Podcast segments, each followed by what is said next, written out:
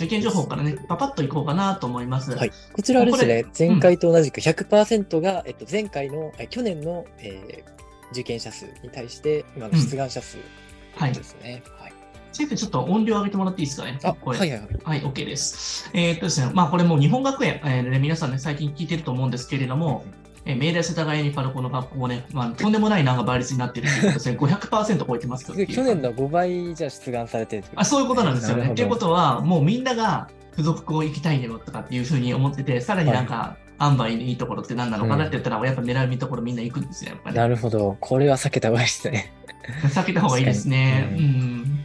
あとはもう、えー、玉田ひじりが丘とかね、はいはい。三輪田、田園調布、うんうんうんこのあたりとかね、もうすべて今書いてると100%軽く超えてきてるんですよって話ですよね。そうですね。3割以上超えてるってのはかなり加熱して目ますね。黒日大とかもね。ううんん。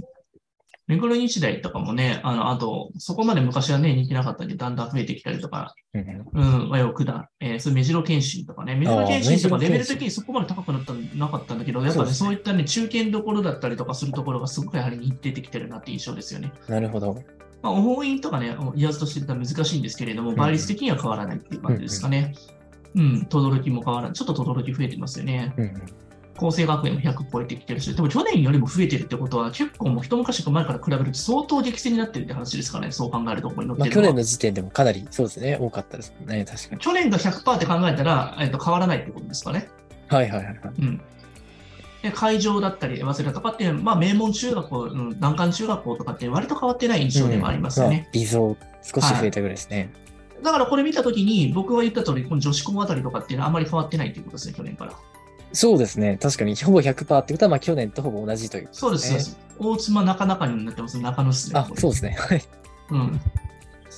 な感じですかね。うん。なるほど。なの、で、あの、まあ、気をつけなきゃいけないところは新設だったりとか、そういったなんか IB 校だったりとか、国際系をなんか言ってるところの学校は気をつけた方がいいよっていう感じあまあ今かなり注目を集めてますね。そういったことは確かに。あとですね、あの神奈川県の方とかもちょっとあの別にね、ちょっと話しててもいいかなと思うので、その辺のところの出願状況とかもね、あの話しておこうかなと思います。はいはい。えっと、まあ、神奈川自体はですね、あの、もうほぼね、結構あの、まあ、人気もちょっと増えてきてるんですけれども、栄光学園とかも100%超え、109%とか、逗子改正とか109%、はいはい。で聖光学園も103%、聖光学園とあんま変わってないので、図解がちょっとやっぱ増えてるなっていう印象ですよね。なるほど。ちょっと人気が高まってると。カリタスも116とか、うんまあ、双葉とかも104%とかなんで、その辺も変わらないかなっていう感じですけどね。自習館とかもなんか115%、青学、横浜栄養で120%って、ここがすごい増えてるなって印象ですよね。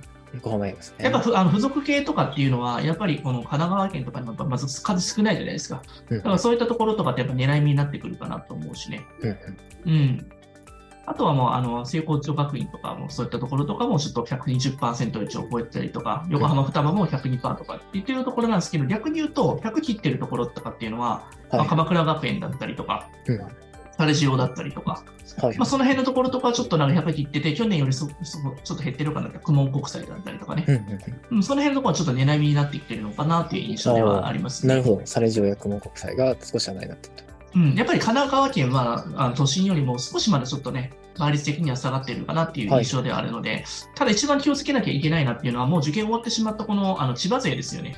なるほど。やはりね倍率が高かったんですね。毎年ね、ちょっとね、あの増えてる、増えて難しくなってるなと思ってて、2月の子では結構受かってくれるんですけど、千葉ね、学校めちゃくちゃやっぱ少ないんですよね。うん。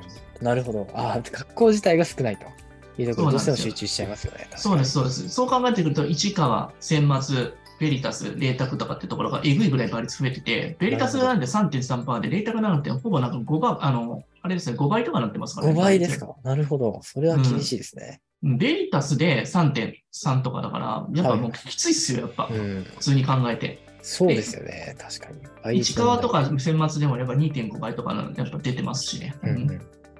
あの東海大浦安とかもかなり倍率上がってきたりとかしてるから、ここで落ちてる子たちとかって意外と疲弊しないでほしいなと思いますよね。まあ、2月本番と全然違いますから、温度感は。確かに。意外とじゃあ千葉で、えー一度敗北を喫しても結構2月で受かってくる可能性が高いと。これがね、ちょっと今日面白い話があって、1月で敗北を喫した子っていうのは、と、あの、全勝した人ってどっちが2月本番で結果を出せるかっていう話なんですけれども、どちょっとこれ質問聞いてみましょうか。したら。そうですね。本日のメインテーマとなってくるところですもんね。うん、ここね、かなり面白いんですけど、マニアックな話であるんだけれども、今後来年、再来年受ける人はかなり重要な情報になるかなと思います。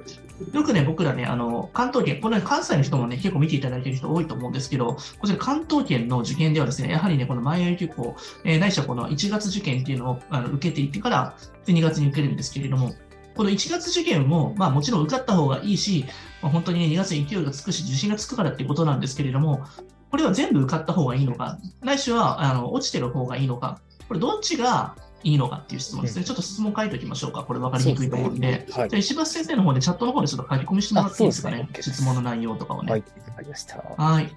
じゃあね、皆さんね、このせっかく参加いただいているので、これ YouTube ライブでね、アウトプットして、さらにね、自分がね、今ね、悩んでいることとかもね、すぐに書き込んでおきましょう。まあ、後半の話ではいつも、ね、質問コーナーを設けてますので、今日は今先生に聞きたい、直木先生に聞きたい、島先生に聞きたいって内容のところとかもまとめていただいたらいいかなと思います。あと YouTube ってどうしてもちょっと入りにくかったりすると思うので、そういう人はですね、この LINE の方とかでもね、メッセージを随時受け付けてますので、えー今のうちにね、あの、聞きたいことね、たくさん書いていただけたらと思います？はい。ですね、書いていただけたら、ね、本当に、まあ、今後ね、来年、えー再来年の受験ね、楽になるなって思う人もいると思うので、気持ち的にも全然違いますよね。情報を知ってるか知ってないかだけでも。はい。じゃあ今、えー石橋先生の方からですね、チャットの方ですね、はい。1月こう受験した際、すべて合格、それとも不合格があるか、えーどちらが最終的にベストだと思いますかっていうことなんですけど、まあ、合格、不合格っていうところで書いておきましょうね、皆さん。合格、不合格っていうふうにちょっとアウトプットしてみましょう。少しね、はいちょっとね、1分、2分ちょっと待ちますのでね、はい。合格、不合格っていうちょっと書いてみてください。はい。まあね、これってやっぱりね、まああの、皆さんね、いろんな思いで多分受けてる人いると思うし、受かる人いれば落ちる人もやっぱりいると思うんで、確率的に言ったらもちろん当たり前ですけど、どっちの方が多いと思います島先生。そうですね。まあ、すべて合格っていうのは確率的にはあまり高くないのかなと思いますね。やっぱりどこかしら不合格を得る人の方が割合的には多いんじゃないでしょうか。まあ、もちろん不合格する方が、やっぱ倍率的には、ね、6割ぐらいですからね。うん。うん。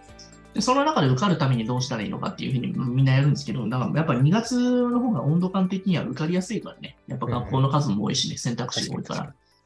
うん。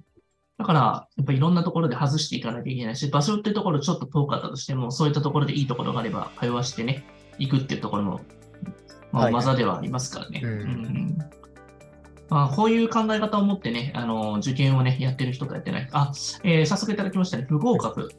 えー合格。合格した方がいい。1月、えーどこも合格できていないと、子供の物入賞がかなり厳しい。ううんん。